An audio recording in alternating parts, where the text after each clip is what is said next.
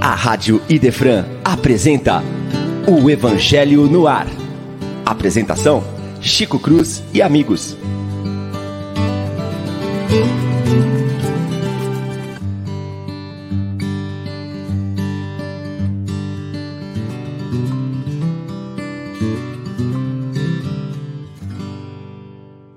Muito bom dia, prezados e queridos amigos da nossa Idefran, a mais amada. Estamos aqui, mais uma vez, para dar início ao estudo do Evangelho no ar. Como alguns amigos já sabem, nós estamos fora de Franca hoje. E por isso nós estamos abrindo o programa e vamos passar né, para as duas florzinhas do nosso programa, todo o trabalho de estudo do Evangelho no ar. Hoje não haverão cravos no estudo, somente flores, rosas, das mais lindas e cheirosas do nosso programa. Hoje nós vamos falar sobre o capítulo, nós não, elas vão falar sobre o capítulo 14, honrai o vosso pai e a vossa mãe, piedade filial, dos itens 1, 2, 3. Eu acho que o 4, 1, 2, 3 e 4 do Evangelho segundo o Espiritismo. Bom dia, Lívia. Bom dia, Chico. Alegria, né, estar no programa mais esse sábado. E a gente deseja um sábado feliz para todos, de reflexões muito boas e bem proveitosas para todos nós. Ótimo. Que sábado. assim seja. Obrigado, querida, para todos nós. Aliás, vai ser porque vocês vão capitanear o programa, tenho certeza que isso vai ficar maravilhoso aí para todo mundo ouvir, né? Bom dia, Paula. Bom dia, queridos amigos. É uma alegria estar aqui. Que tenhamos um sábado maravilhoso de estudos aqui. Que, que responsabilidade, Lívia.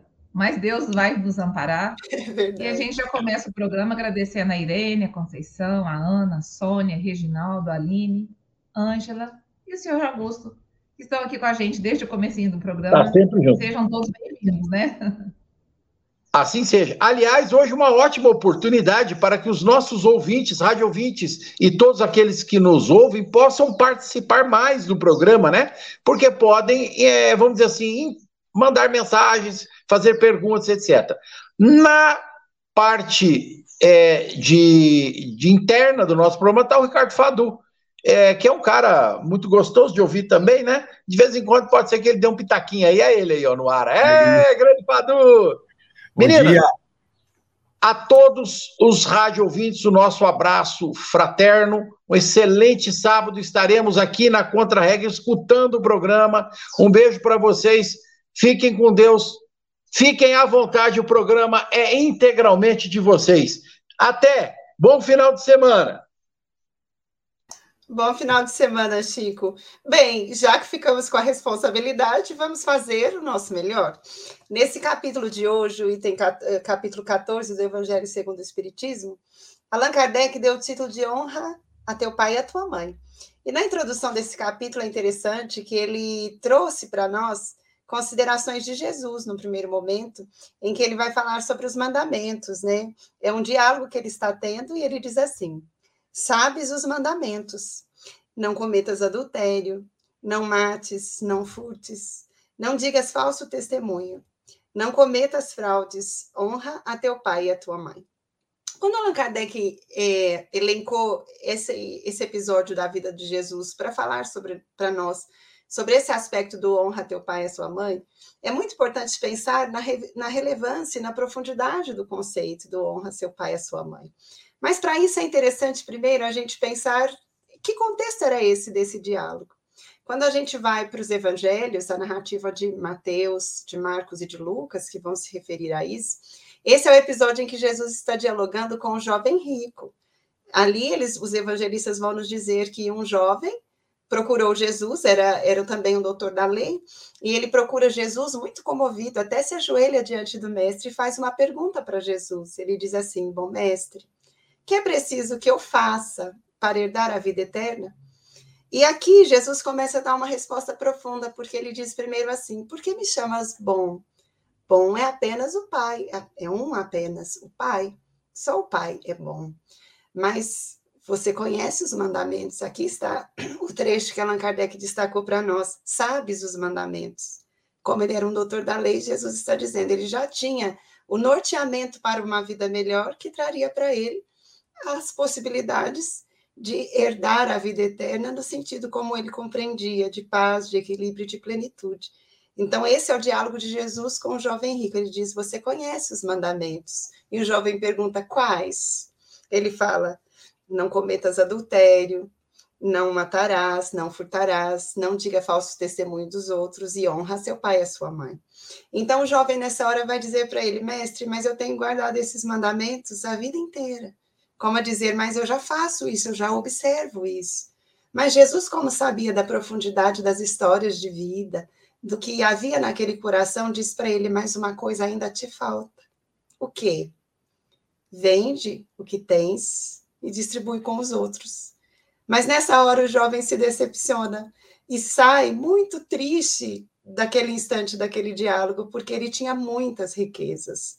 É provável que as riquezas dele fossem mais de ordem material e que ainda faltasse para ele essa riqueza da generosidade. Por isso que Jesus apontava para ele que além dele procurar fazer essas outras coisas, ele precisaria também ser um coração mais generoso. Mas o que importa desse diálogo para nós, no momento de hoje, é que Allan Kardec escolhe essa fala do Cristo para apontar que existe ainda um outro desdobramento do exercício da caridade e esse desdobramento ele traz aqui no conceito do honra seu pai e a sua mãe. É muito interessante, não é, Paula? Pensar o honrar pai e mãe. Agora abriu o microfone. É, é, é, um, é um aprendizado, porque hoje mesmo eu estava falando com um grupo, né, num outro centro que eu fui fazer uma palestra, e a gente estava falando sobre as carências. E dentro das carências, a gente fica pensando nas coisas que, que nós não tivemos pais perfeitos. E nós não seremos pais perfeitos. Mas apesar disso, nós temos um dever de, um dever de gratidão com os nossos pais, porque eles nos deram esta oportunidade de estar aqui. Então, é, dentro da piedade filial, essa honra que eles vêm falar é essa reverência de saber que mesmo é, nós tivemos o privilégio de ter boas famílias, né? Famílias que foram generosas com a gente. Não foram perfeitas, mas foram generosas. Mas tem famílias que têm, na figura do pai e da mãe, pessoas muito problemáticas, é, muito cheias de dor, e que transformam muitas vezes isso em violência, em crítica. E mesmo assim, a honra, ela vem desse dever de gratidão. De, da gente é, não é dever a vida só, é a oportunidade de estar aqui, de viver o que foi difícil, mas de viver tudo que é belo, tudo que é de que a gente pode conseguir se superar, todo o amor que a gente pode receber, todo o amor que a gente pode dar. Então, é, eu penso assim, ó, que a gente até fala sobre isso nas constelações. É preciso reconhecer nos nossos pais ali um movimento em que eles merecem um respeito, uma honra. É, aqui o Evangelho fala até em condescendência, que é uma caridade, é aquela caridade próxima, né, gente? Porque dar o pão, dar uma coisa, dar um dinheiro, e a Lívia já até comentou, é, algumas pessoas têm mais facilidade de dar aquilo que te sobra, mas às vezes dar em casa é tão difícil a gente poder ter esse devotamento aos pais. Então, é, eu fiquei até pensando assim, sabe esses pais quando vão ficando idosos, vão ficando teimosos, né? Que eu falo, gente, tudo que a gente tem de problema hoje vai piorar na nossa, quando a gente tiver mais idoso. Se a gente é teimoso, a gente vai ficar mais idoso, mais teimoso. Se a gente é apegado, a gente vai ficar mais apegado. Se a gente já é uma pessoa grata, a gente pode continuar desenvolvendo isso. Agora, como lidar com os nossos pais idosos e muitas vezes teimosos e muitas vezes doentes com honra? É um desafio, né? Quem tem pais que. Muitos não tiveram os pais, os pais não ficaram idosos, é, desencarnaram muito jovens. Mas quem tem pai idosos, ela, a pessoa tem a oportunidade de praticar esse devotamento, esse respeito, essa honra para aqueles pais que estão num momento muito difícil. É um teste para o nosso amor. É um teste para a nossa caridade, que implica na benevolência, na indulgência e no perdão. Pode parecer bem mais fácil fazer fora de casa. Mas dentro de casa é o nosso desafio, né? Não é o cadinho purificador que a gente vê tanto na doutrina, nas páginas do Chico. O cadinho purificador está ali. Será que ali a gente consegue honrar o nosso pai idoso? A gente consegue ter respeito por ele, sabendo que ele é nosso pai, mesmo quando ele não está em plenas condições mentais, na, nas suas faculdades todas, mesmo quando ele se parece uma criança? É um desafio, né, gente?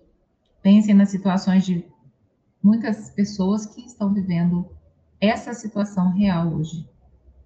Então, talvez, se a gente colocasse a gratidão na frente de tudo, poderia ser uma bússola para a gente caminhar pra, nessa conquista, na conquista integral, desse respeito, dessa honra, dessa piedade que o Evangelho vem nos falar, que é o nosso dever de filhos fazer este devotamento por aqueles que estão no lugar de, é, não só dos pais também, né? No finalzinho desse parágrafo, eles vêm nos falar, não só dos pais, mas qualquer pessoa que esteja no lugar de pai e de mãe. As pessoas que nos cuidaram, às vezes tios, às vezes, às vezes avós, às vezes famílias adotivas. Eles têm muito mérito também por estarem cuidando de nós, terem cuidado e ainda fazerem parte da nossa história. E mesmo que eles não estejam perante nós, nós ainda devemos essa honra, esse devotamento e esse respeito. Apesar dos erros, é, eu aqui, é, talvez não dê tempo da gente falar um pouco sobre a submissão, mas o respeito, mesmo que eles não estejam aqui, mesmo que eles tenham errado e feito coisas que sejam muito dolorosas para nós, é preciso respeitar e honrar os pais, porque eles são a nossa raiz. Se a gente não olhar para trás e pensar que essa é a nossa história e que eu estou no lugar e eu vim na família que eu deveria ter vindo, não é que eu estou desonrando os nossos pais apenas. Eu também estou desonrando a mim e estou desonrando a minha própria história, o legado e toda a minha jornada. Então é uma coisa para a gente pensar, né? A questão da. O que, que você acha, Lívia? Que é muito interessante, Paula. Você falou em nossas raízes e eu fiquei pensando no sentido do honrar. O que seria um honrar, então? O honrar, conforme é apresentado no Evangelho, conforme Jesus estava apresentando para o jovem rico, é o reconhecer, o, o honrar, o glorificar, o reconhecer o que nós recebemos dessas outras pessoas, que no caso aqui são os pais, ou são aqueles que fizeram as vezes de pais. Então, quando nós reconhecemos nós vamos utilizar essa experiência como um processo de crescimento para nós. E o interessante é que Allan Kardec, ao trazer essa, esse diálogo do Cristo com o jovem rico, ele depois começa a discorrer para nós o que é a piedade filial, como ela deve ser entendida. E, esse, e o parágrafo 3, Paulo, é muito interessante, a gente poderia ler um trechinho dele, porque nos ajuda a fazer grandes reflexões para a nossa vida. Que ele diz assim, Allan Kardec, o mandamento honra a teu pai e a tua mãe é uma consequência da lei geral da caridade e do amor ao próximo, porque não se pode amar o próximo sem amar aos pais. Mas o imperativo honra implica um dever a mais para com eles, o da piedade filial.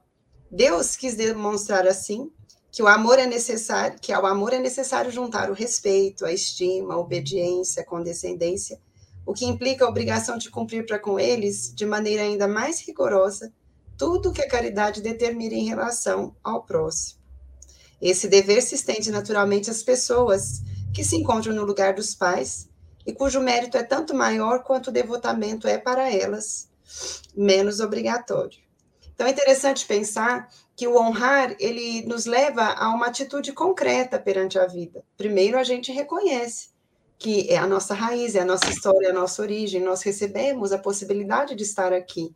E estar aqui abriu para nós um horizonte grande de ações, de possibilidade de conhecer pessoas, de viver experiências, de crescer, de desenvolver as nossas aptidões, de realizar trabalhos na sociedade que nos dignificam, que nos enobrecem.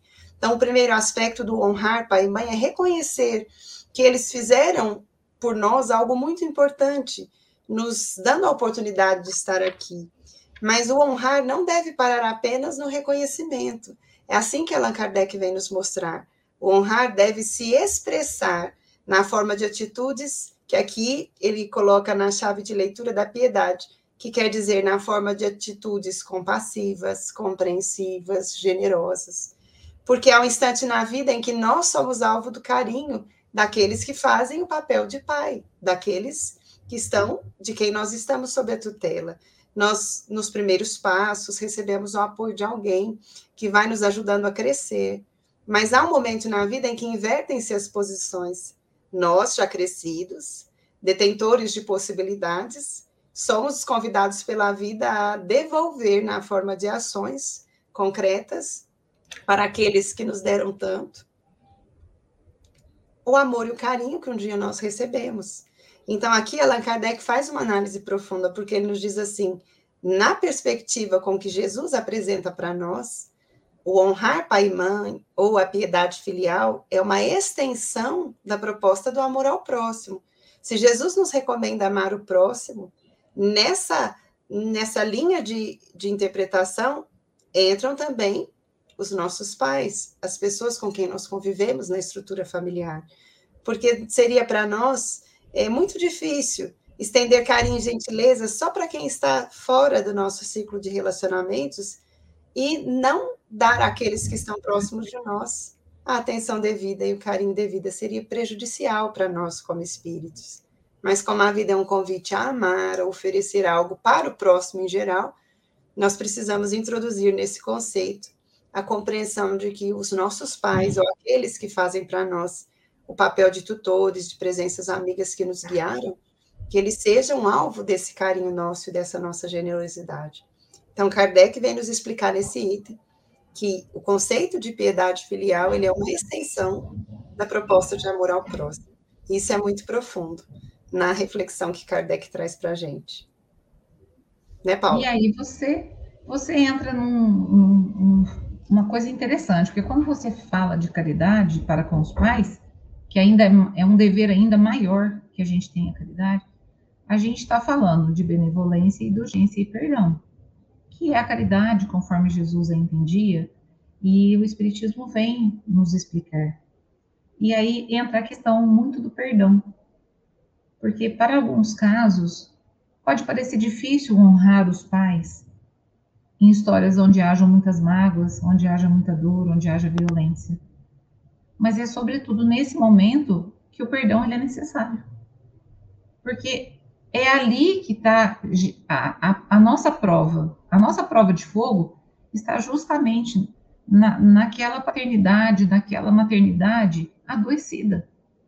Porque a gente vê algumas histórias que realmente a gente pensa, a pessoa precisa, os nossos pais, aqui ele, no parágrafo seguinte ele vai falar, os nossos pais é, é honrar é respeitá-los, é assisti-los nas necessidades, é proporcionar-lhes o repouso, como eles fizeram por nós, e a Lívia bem lembrou, é uma forma da gente retribuir tudo que a gente, a solicitude que eles fizeram por nós. E ele dá um destaque aqui para os pais, sobretudo aqueles sem recursos, mas vamos pensar aqui nessa linha do meu pensamento que tem pais que não têm recursos emocionais. E eles são muito, muito doentes mesmo emocionalmente. E aí, quando a gente pensa em cuidar dos pais que não têm recursos financeiros, que estão com dificuldades físicas mesmo, materiais, é muito fácil a gente lembrar dos exemplos de acolher, de não deixar faltar nada para eles mas é muito mais difícil a gente pensar em pais que estão sem recursos emocionais. Pessoas que realmente não nos deram na infância, nos privaram de coisas que nós precisávamos como crianças, mas porque já estavam adoecidos, já estavam emocionalmente sem recursos naquela época. E quando o tempo vai passando, a idade vai chegando, eles precisam ainda mais de uma compreensão, a gente, aqui eu faço um destaque assim, a gente não está falando de aceitar tudo e se deixar levar por situações que agridam o nosso íntimo, que sejam ofensivos à nossa pessoa. Mas para que a gente possa olhar para essas situações e perceber que ali está um doente. Como Jesus fez conosco. para cada um de nós que ele olhou, ele via ali que ali estava a ignorância, que ali estava a doença, que ali estava as potencialidades ainda não desenvolvidas por conta de todo o nosso atraso da nossa evolução, desse caminho que a gente está lutando. E como é maravilhoso quando a gente pega algum caso, por exemplo, no atendimento fraterno ou no consultório, de pessoas extremamente magoadas com os pais, que tiveram essa vida de pais sem recursos. E eu, eu costumo dizer, em palestra, e eu costumo dizer pessoalmente, ferida de pai e mãe, se a gente não cura, sangra a vida inteira. Sangra, gente. Porque cada vez que a gente se lembra, a gente se magoa novamente, a gente se ressente de novo, a gente às vezes tem raiva, tem ódio. Então é preciso cuidar dessas, dessas feridas. Não aceitando tudo, não se posicionando em lugares onde a gente possa ser magoado e machucado, mas olhando com essa noção de caridade que nós aprendemos. Que os Espíritos nos trouxeram a palavra do Cristo, cheia de vida, cheia de. Eles atualizaram para nós o Evangelho segundo o Espiritismo, tudo aquilo que o Mestre trouxe para nós e que a gente tem ainda dificuldade. E aí eu queria dar esse destaque para os pais sem recursos. Porque esses pais também precisam de recursos materiais, mas eles também precisam de recursos emocionais. Eles também precisam do nosso perdão, muitas vezes.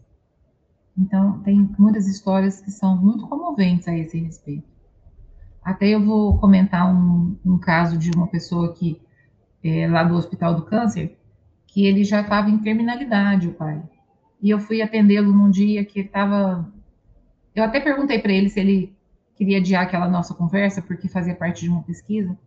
E ele falou: Não, eu quero falar hoje. Ele estava numa angústia, ele falava assim: Eu não fui um bom pai, mas hoje eu estou aqui. Eu vou enfrentar a minha morte e a minha filha não fala comigo. Isso para mim é a maior dor.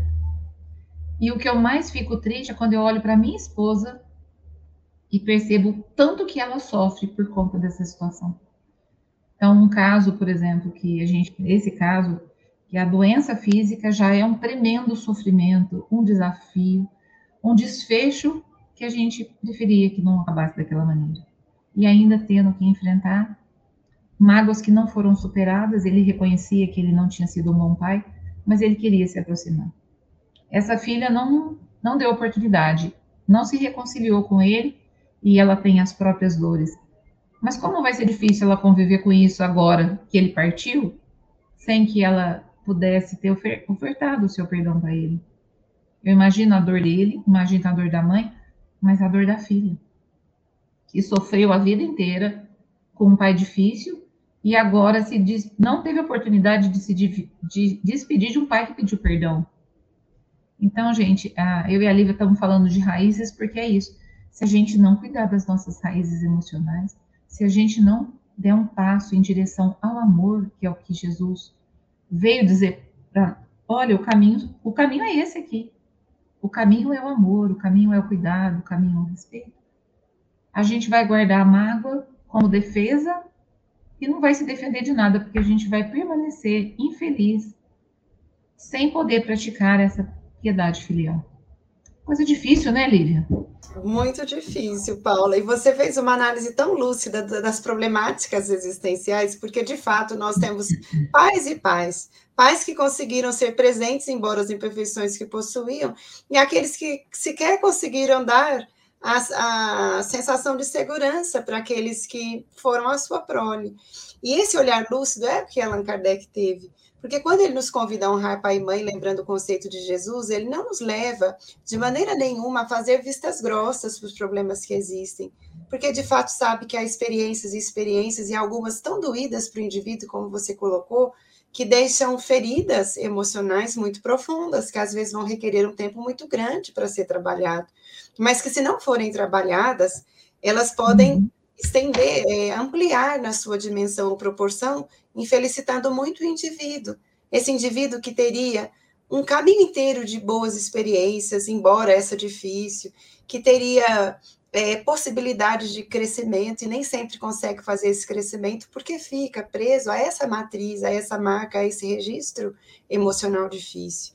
E Allan Kardec, sabendo disso, ele vai nos dizer aqui, ainda na sequência, eu vou destacar, Paula, porque sua fala me fez pensar que era interessante ler esse trecho. Diz assim Allan Kardec, olha como é lúcido e como se casa com a sua reflexão. Certos pais, é verdade, descuidam dos seus deveres e não são para os filhos o que deveriam ser. Mas é a Deus que compete puni-los e não aos filhos. Não cabe a estes censurá-los, pois que talvez eles mesmos fizeram por merecê-los assim. Se a caridade estabelece como lei que devemos pagar o mal com o bem, ser indulgentes com as imperfeições alheias, não maldizer do próximo, esquecer e perdoar as ofensas e amar até mesmo os inimigos, quando essa obrigação se faz ainda maior em relação aos pais. Aqui, a chave de leitura que Allan Kardec está fazendo é uma chave que considera a anterioridade do espírito. Então, aqui, ele, ele está nos mostrando que muitos dos problemas que surgem agora tiveram raízes também no ontem e que talvez isso tenha vindo para o nosso crescimento também, embora toda a dificuldade que envolveu a questão. Mas nós não devemos ser os justiceiros dos outros, porque quem regulariza as questões é a própria vida, em nome de Deus. A lei divina, ela é justa, ela é sábia, e o que está irregular, ou fora de compasso, ou difícil, vai ser conduzido para que se regularize mais tarde então, nós, como os filhos, se a nossa posição é essa de não ter sido alvo do carinho, da atenção, ou até mesmo termos recebido maus tratos ou situações assim, isso nos feriu e doeu, mas não somos nós que vamos é, corrigir essa situação, é a vida. A, a tarefa que nós podemos atuar é aquela de cuidar dessas feridas emocionais.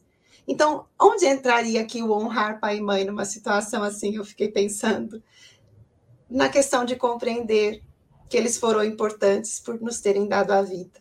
Eles não puderam, talvez, nos dar amor. Aqui eu estou colocando no nós para considerar que existe uma grande parcela de pessoas que não puderam ter essa alegria. Mas foram esses pais que permitiram que essas pessoas estivessem aqui. Então, isso não vai nos impedir de ver que as ações foram infelizes, que foi difícil, que não fez o que devia, como você disse. A gente precisa compreender isso, até para trabalhar a questão. Se nós não analisarmos dessa maneira, nós não conseguimos sequer nos ajudar. Mas o honrar, nesse caso aqui, entra na percepção de que, ainda assim, nós reconhecemos que foram eles que nos permitiram estar aqui. Então, se a bondade divina nos leva a olhar com esse olhar, a direcionar para o outro um olhar compassivo, não é um olhar conivente, mas é um olhar mais compreensivo. Isso também vai ser um convite da vida nessas relações muito próximas. Porque às vezes as dificuldades estão na relação de pai e filho. Às vezes os pais é que não conseguiram, tem instantes é que os filhos é que são ingratos. Mas tem momentos que não são os pais nem os filhos, são os irmãos que não se dão bem, ou são outras vinculações afetivas que não são saudáveis e que são para aquele indivíduo uma dor, um sofrimento um registro emocional muito duro, que exige um longo tempo de trabalho funcionando como uma medicação para essa ferida. Né? Então, à medida que você fazia essa leitura tão justa da, das situações existenciais, eu pensei no quanto o olhar de Kardec era à frente do tempo, porque ele tanto considerava os casos em que os pais e os filhos tiveram uma relação harmoniosa, quanto aqueles casos em que isso não foi possível acontecer. Por quais razões? São infinitas as explicações. Nós não podemos generalizar as explicações porque as histórias são muito particulares. Mas o importante é que esse indivíduo, seja pai ou seja filho ou seja irmão, que de repente não recebeu do outro o que merecia, o bom tratamento, o que deveria receber, ele não deve fazer disso algo que o impeça de crescer, de fruir outras alegrias, de viver emoções saudáveis. Doeu, ele precisa reconhecer que sim feriu, ele precisa ter em mente que esse foi um episódio que ele não pode apagar da sua vida. Mas apesar disso, ele merece ter outros momentos, ele merece ser feliz, apesar desses episódios difíceis. Paula. É. A, no, a gente comentando aqui, a Ângela fez uma pergunta aqui, é, o Chico já é, respondeu e eu concordo com ele, vou ler para as pessoas que não estão acompanhando o chat, né? Se o amor e piedade filial não é algo que se improvisa, como vencer o sentimento de dor e de ressentimento construído às vezes na infância e não ofertar o perdão só de boca para fora? E aqui a Ângela, eu acho que ela faz uma pergunta. A gente está falando de pais que foram ausentes, como a Lívia falou, que não ofereceram o mínimo. Mas muitas vezes a gente tem ressentimento até de coisas que nos aconteceram. Ah, eu me lembro um dia que meu pai fez tal coisa e eu nunca mais me esqueci. Então, o Chico responde aqui, ó, que é necessário é, buscar refletir à luz da doutrina e buscar em nós o equilíbrio e pelo menos aceitar e resignar frente a esses espíritos, né? Ela está até dizendo que é em, em, relação a quem desconhece a doutrina. Aí, Ângela, não, é, não tem assim uma receita certa para a dor de cada um. A gente tem um caminho só, mas até encontrar esse caminho, talvez a gente precise de ajuda. Nós temos casos, por exemplo, pessoas que sofreram abuso ou violência extrema por conta dos pais, elas, as pessoas não vão esquecer o que passaram, como a Lívia falou. Perdoar não é esquecer. Mas a gente precisa de aceitar.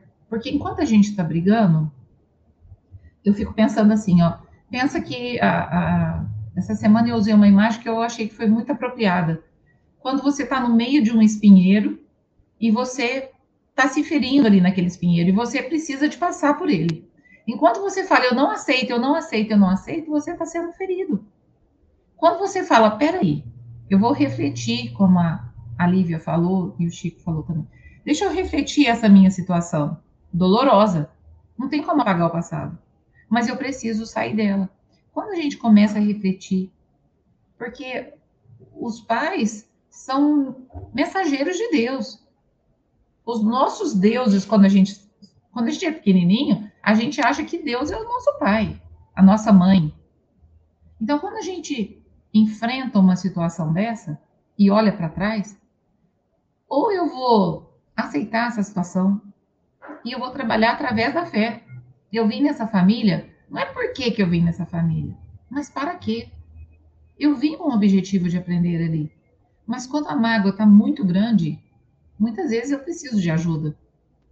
De ir no centro, fazer um atendimento fraterno, tomar passes, começar a, a, pensar essa mágoa, porque a mágoa, gente, ela fere tanto a gente, ela não muda o passado e ela continua nos ferindo no presente.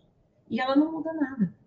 E muitas vezes a pessoa que nos feriu, ela pode até ter sido uma pessoa violenta por, por falta de opção, de por conta de uma cultura do qual ela faz, faz parte, ela acha que está certinho. Muitos pais acham que tem que bater mesmo e que ainda bateu pouco, porque é um pensamento de uma pessoa que, que ainda está adormecida, que ainda não acordou para o amor, que ainda não acordou para as coisas que vão, que fazem a nossa vida valer a pena e que trazem esse sentimento de contentamento. Então, para vencer esse tipo de coisa, Ângela, é preciso refletir, é preciso pensar com a luz da, de qualquer religião que a pessoa tenha, seja ela de qualquer igreja, ela vai estar ali falando: confia que Deus te colocou por um propósito, confia no propósito. E aceitar esse passado. Porque muitas vezes esse passado, Ângela, quando a gente começa a pensar em quem nós somos, a gente se tornou tão forte por causa da dor que a gente pensa, e eu já ouvi várias pessoas falarem, se eu não tivesse tido os pais que eu tive, eu jamais seria a pessoa que eu sou. Aí eu pergunto, você se orgulha de quem você é? geralmente a pessoa fala: Eu lutei muito, eu fui muito forte. Então, aquela situação, apesar de tão dolorosa, ela trouxe para a pessoa alguma coisa com o qual ela deve se conectar. Porque se ela ficar conectada com as cenas, com o passado, com o que aconteceu, ela vai esquecer todo o resto que ela viveu. Porque a gente sempre tem anjos de luz na nossa infância, que muitas vezes, como a Lívia fez a leitura no comecinho, não estão na figura dos nossos pais, mas são figuras muito importantes e a gente tem que se lembrar dela. Então, compreender, olhar para trás e ver que pais que, que praticam essas coisas são pais adoecidos. Aceitar que a gente não teve a infância que uma criança merece. E a gente começar a trabalhar ali, tá, nessas questões através da fé, através da própria libertação. A gente trabalha o perdão não é só para libertar o outro, a gente trabalha o perdão para a gente se libertar. Mas o capítulo, a gente leu em capítulos anteriores aqui que fala assim: é, Jesus não quis dizer para você amar exatamente o inimigo como você ama um grande amigo. Não é a mesma emoção. Mas talvez, Ângela, tudo comece pelo respeito. O meu pai me fez coisas que me, me magoaram muito, mas eu não vou fazer como ele, eu não vou ser como ele. E eu vou dar o respeito mínimo que ele precisa. Essa pode ser um caminho, um caminho de uma conquista. Eu já vi casos de pessoas, inclusive de abuso, que trabalharam alguns em fluidoterapia, em atendimento fraterno, outros tiveram que usar terapia, outros tiveram que até tomar remédio, porque tinham, acabaram desenvolvendo transtornos é, pós-traumáticos, né, de eventos é, que foram traumáticos. Tudo isso faz parte de ferramentas que nós temos para chegar na onde? Na nossa libertação. O que as pessoas nos fizeram não nos torna maus. O que as pessoas nos fizeram são porque elas estavam doentes, porque elas não tinham conhecimento. Mas nós podemos nos descolar disso e descobrir quem nós somos. Não focado nisso, mas em tudo que a gente viveu naquela infância. Então, eu penso que o trabalho de curar essas mágoas é um repetir, não é um trabalho fácil, não é um trabalho rápido, mas a gente tem que querer fazer o trabalho. A gente tem que falar, Deus me ajuda a curar essa dor, porque eu quero me curar dessa dor, eu quero me libertar disso. Porque a gente, através da fala, da espiritualidade, do desejo de se libertar, os espíritos vêm nos socorrer. Eles vêm nos auxiliar, vendo que a gente, a gente quer se curar. A gente não quer se vingar. A gente quer aceitar o que foi, como fazendo parte da nossa história, como fazendo parte de tudo que me construiu e me trouxe até aqui. Quando eu aceitar o meu passado, pronto, eu abro uma porta nova para o meu futuro. Porque aí eu vou poder ser a melhor versão de mim, aceitando o que me aconteceu. Sabendo que eu ainda não entendo o porquê, mas que tem um propósito. Então, a gente refletir muito sobre a indulgência, sobre a caridade, como a gente pensa, sobre a benevolência, sobre o perdão. E ver de que maneira que ele pode se encaixar. Não é esse perdão, nossa, não lembro de mais nada. Não, eu me lembro. Eu fui ferida, mas eu não sou igual. E eu não sou só isso. Eu não sou só a dor. Eu sou muitas outras coisas que eu aprendi com os amigos, com outros parentes. Ficar só identificada com uma coisa só reduz todo o nosso potencial. Agora, quando a gente amplia para tudo que a gente teve, apesar da dor, a gente tem, a gente é cercado de graças divinas a gente é cercado de pessoas que estão aí por nós. Eu acho que essa é a abertura que talvez possa nos curar. Talvez, né? O que você acha, Lívia? Paula, você falou do perdão como reconstrução e da aceitação. São exercícios fundamentais na vida da gente de um modo geral, porque às vezes as nossas dores não nasceram de pais difíceis, mas elas nasceram de outras experiências que foram tão dolorosas quanto essa que a Ana mencionou para a gente.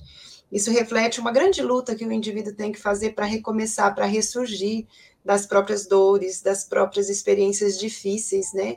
Decepcionantes, frustrantes. Mas sem o perdão, nós não conseguimos nos dar a chance de ir ao encontro de experiências salutares porque nós ficamos presos à ferida. É como se a gente tivesse detectado uma ferida e não tivesse encontrado a medicação para tratá-la. Com o perdão, a ferida existe, mas existe uma medicação que vai sendo colocada, como a Ana mesmo mencionou. A piedade é um processo, o perdão também vai ser um processo, nós não conseguimos a primeiro momento, nem apenas desejando isso.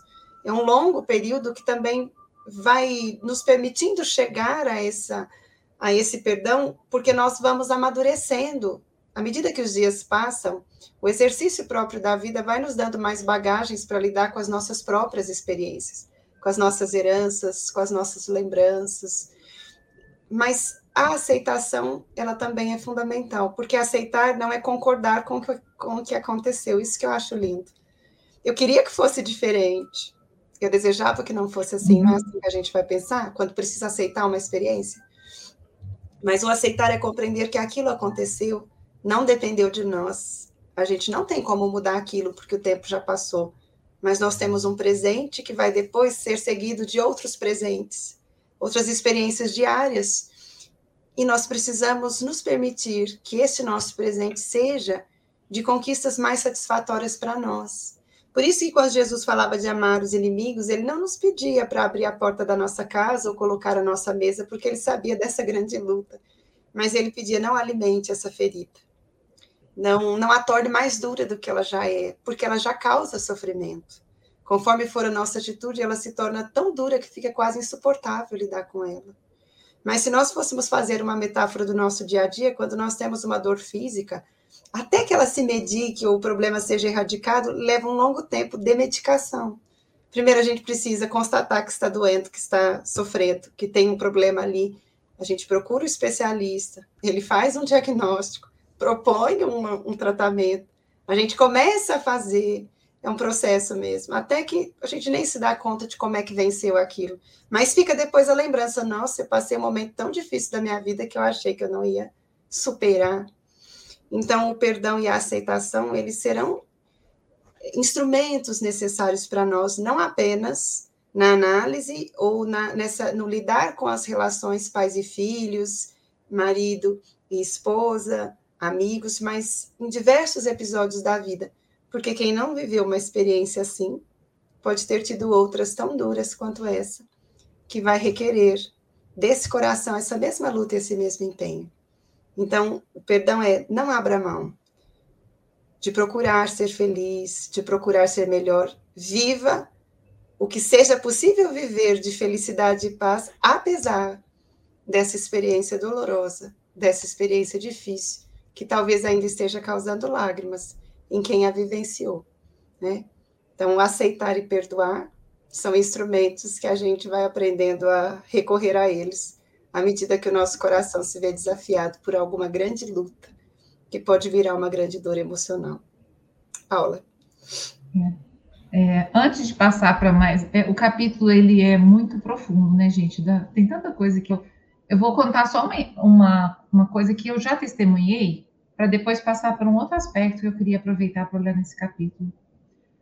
Todas as vezes que eu conheci alguém que passou por uma grande dor, principalmente com relação aos pais, e eu falo, a pessoa fica a vida inteira lutando contra aquelas lembranças, é, presa naquilo. Quando ela faz o trabalho que a Lívia falou, é um processo.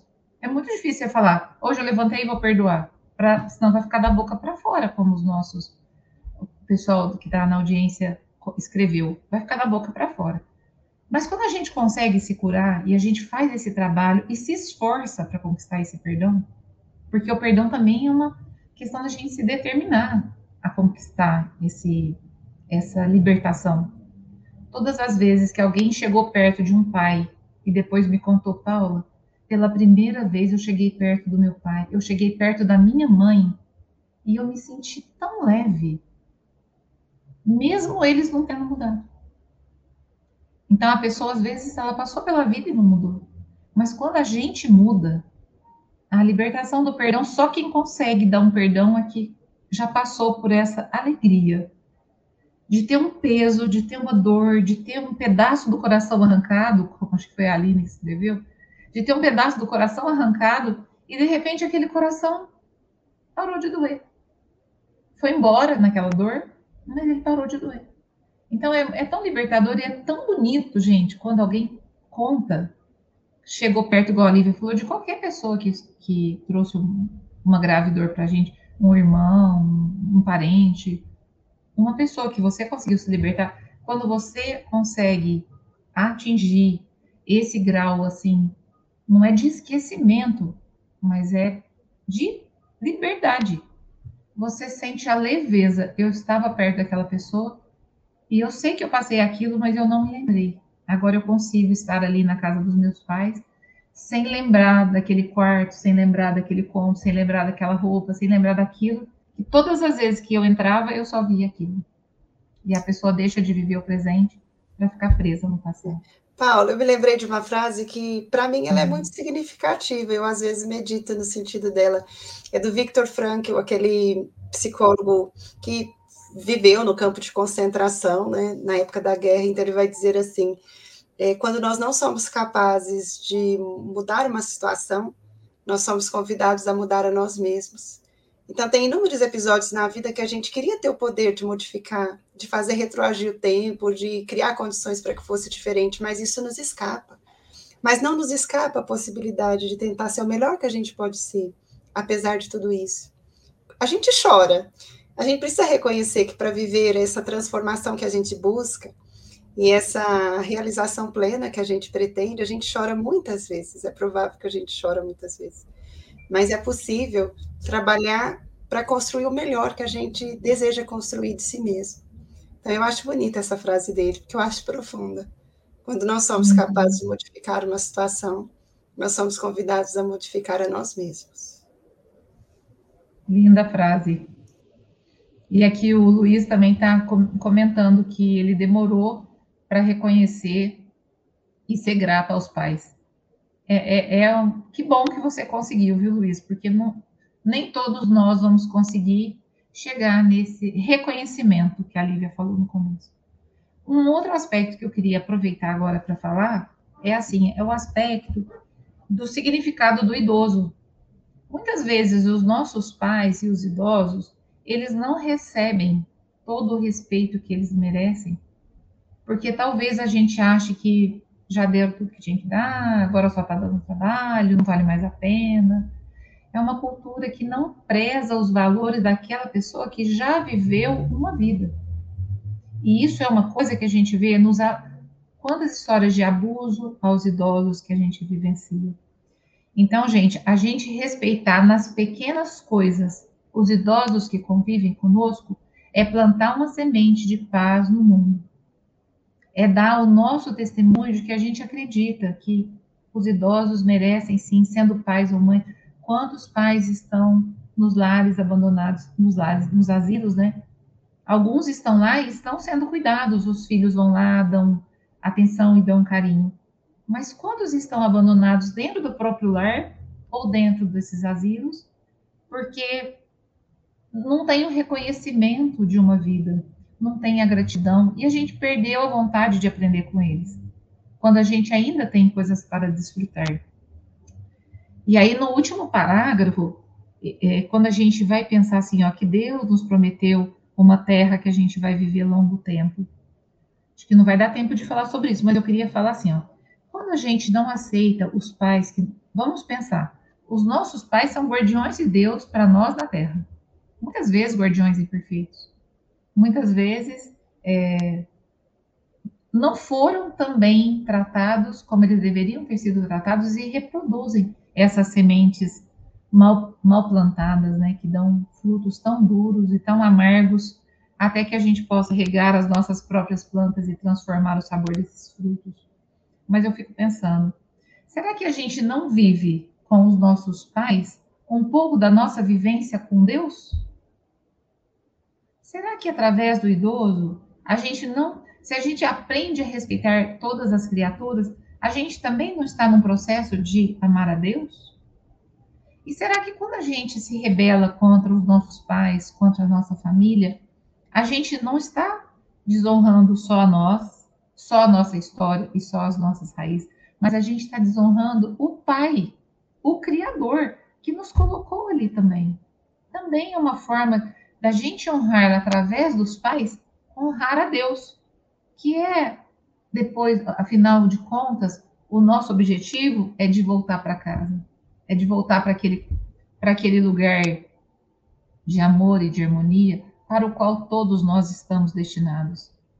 Então, talvez essa aceitação que a gente falou o programa todo, talvez esse cuidado que a gente deva ter com os pais sem recursos, tudo isso que a gente está lendo aqui, Talvez essa honra, esse céu que foi prometido, né, aqui que tem no capítulo do Evangelho, talvez ele esteja falando, para vocês voltarem para casa, vocês vão amar as pessoas que estão aí, através delas o seu amor vai chegar a Deus e através delas você vai aprender a chegar a Deus e eu vou aprender a chegar a Deus e eu vou encontrar esse caminho, esse caminho de paz, esse caminho onde aquele que me fere, ele se fere em primeiro lugar e eu entendo isso, que ele está, ele está ferido, ele está adoecido e me, me passou essa questão na figura dos nossos pais, talvez a gente tenha a relação da, da figura de Deus através deles.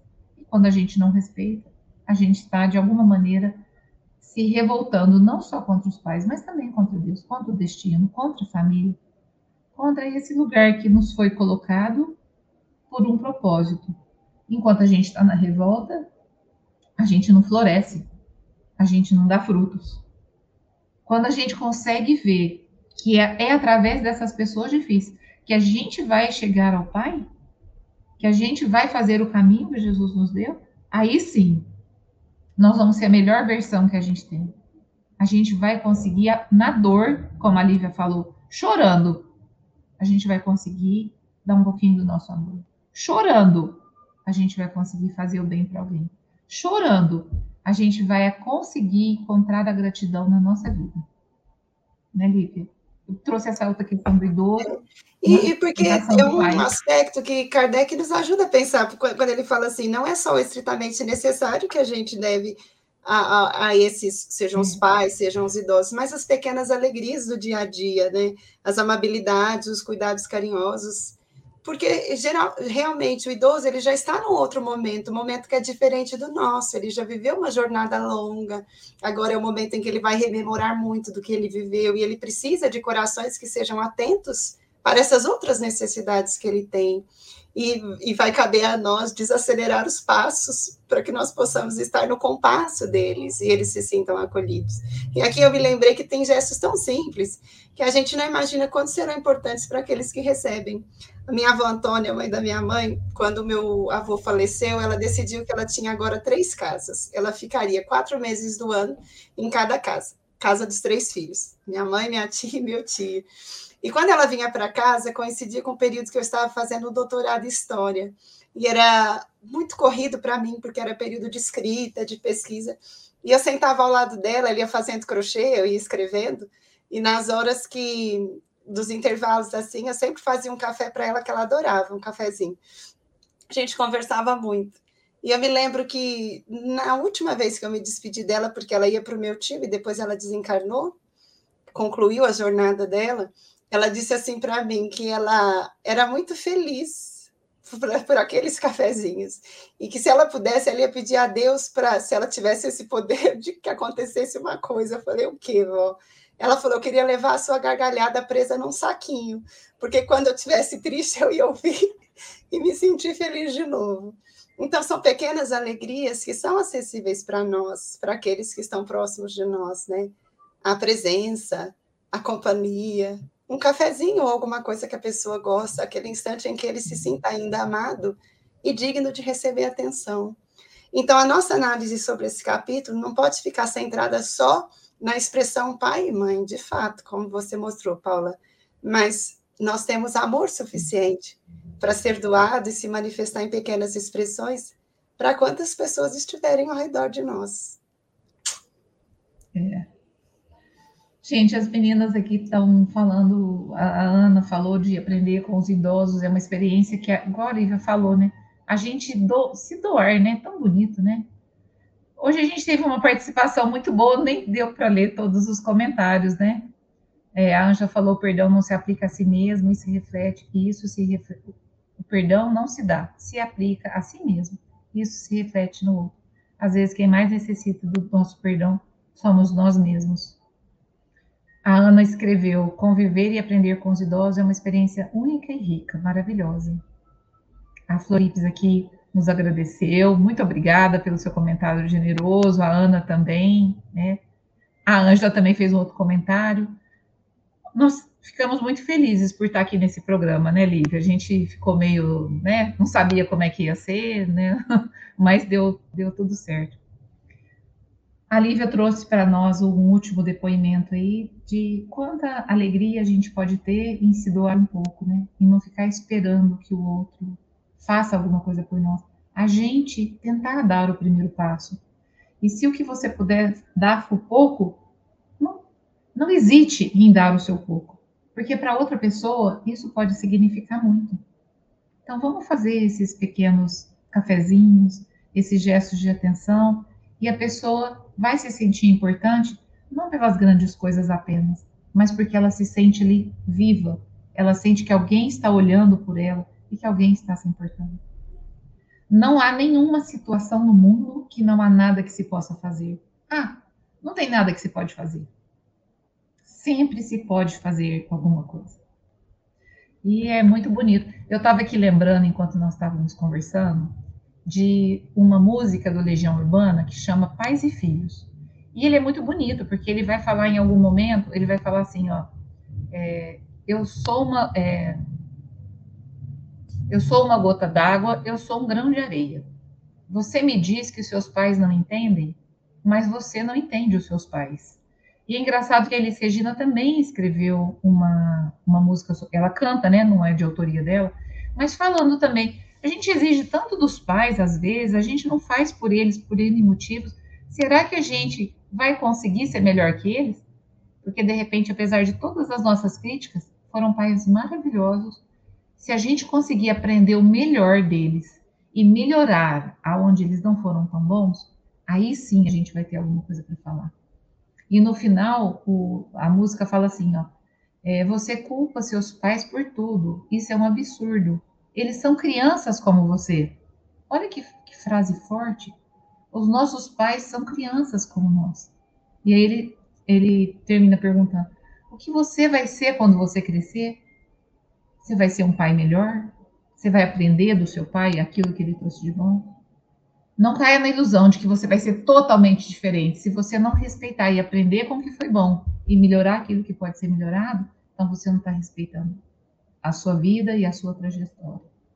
E essa música, o refrão maravilhoso dela é: é preciso amar as pessoas como se não houvesse amanhã. Porque se você pensar, na verdade, não há. Não há amanhã. Porque amanhã aquele pai, aquela mãe, aquele irmão vão estar diferentes, não vão estar ali. Talvez a gente não vai estar naquela condição de amar. Então, que a gente possa fazer o que está na música: amar, amar como se não houvesse amanhã.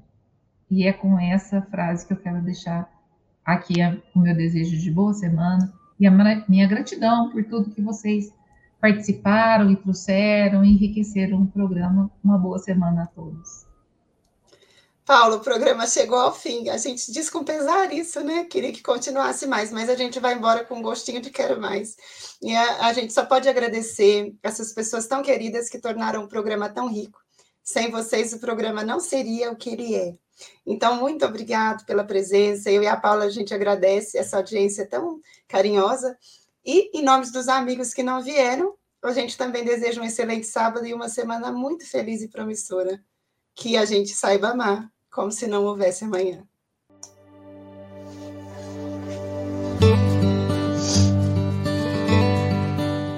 A Rádio Idefran apresentou o Evangelho no Ar.